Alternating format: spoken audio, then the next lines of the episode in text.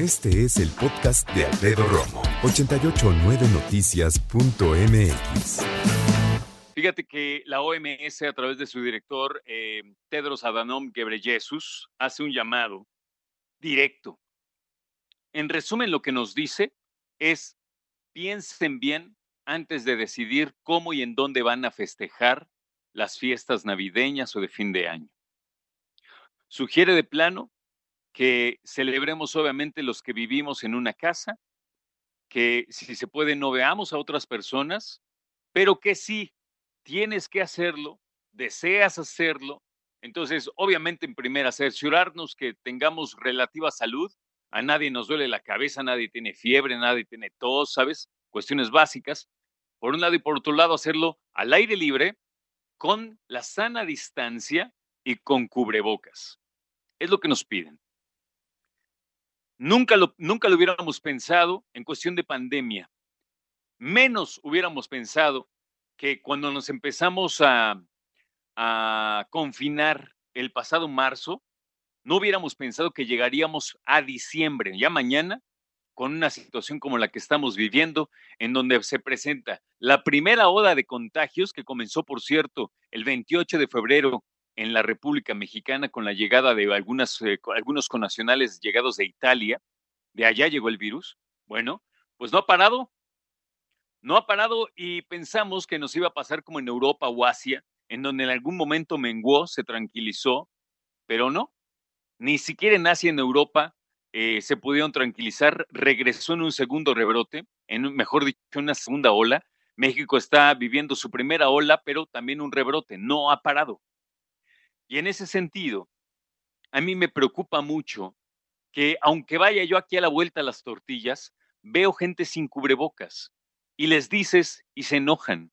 ¿Cómo vamos a detener una pandemia si no nos organizamos, si no nos disciplinamos y encima quieren estas personas cada vez más libertad en términos de ir y venir, hacer y deshacer. No podemos. Estamos en una pandemia.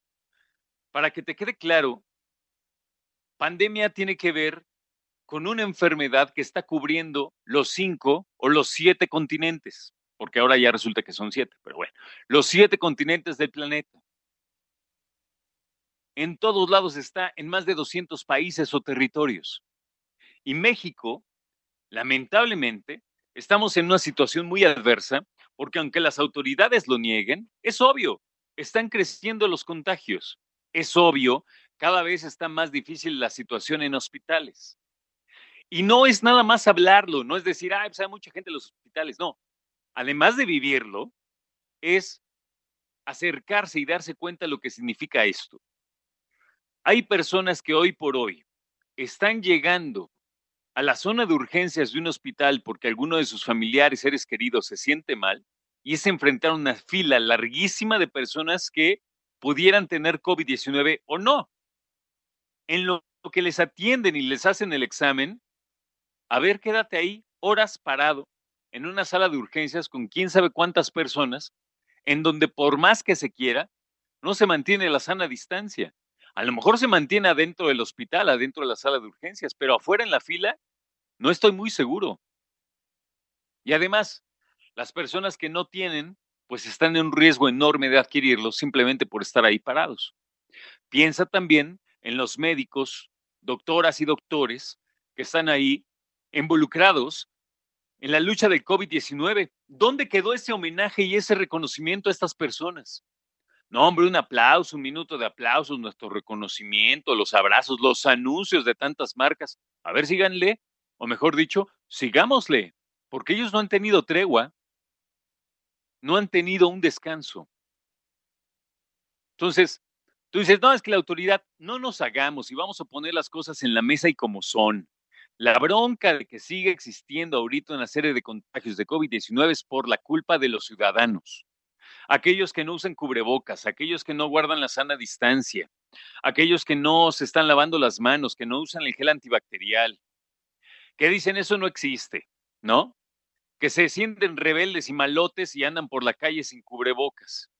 Hay personas, y ya lo decíamos, que, pues mira, sí, hay unos que van a ser portadores del virus y no les va a hacer nada.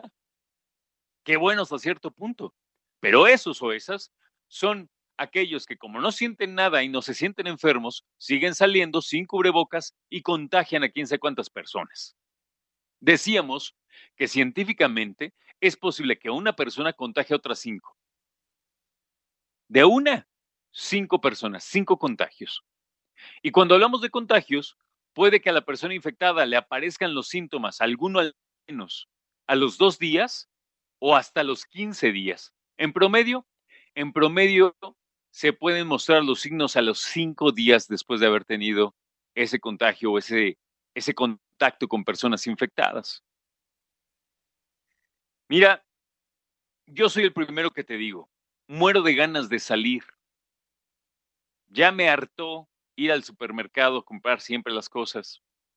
Ya no le encuentro diversión porque ya es, no nada más es el deber de ir a comprar la comida como tal, sino esta, esta serie de restricciones de por aquí no, este, ve al grano, a lo que necesites, regresa a casa corriendo, sabes, es como tener siempre el Jesús en la boca con que si te puedes, este, eh, contagiar o no, échate gel antibacterial, ponte guantes, ahora quítatelos, ahora más gel antibacterial, lávate las manos, métete a bañar, o sea, vives constante angustia de lo que pueda pasar para ti o para tus seres queridos. Y también seamos muy claros, la mayoría de nosotros tenemos personas que son grupos vulnerables en cuanto al COVID-19. Escucha a Alfredo Romo donde quieras. Cuando quieras. El podcast de Alfredo Romo en 889noticias.mx.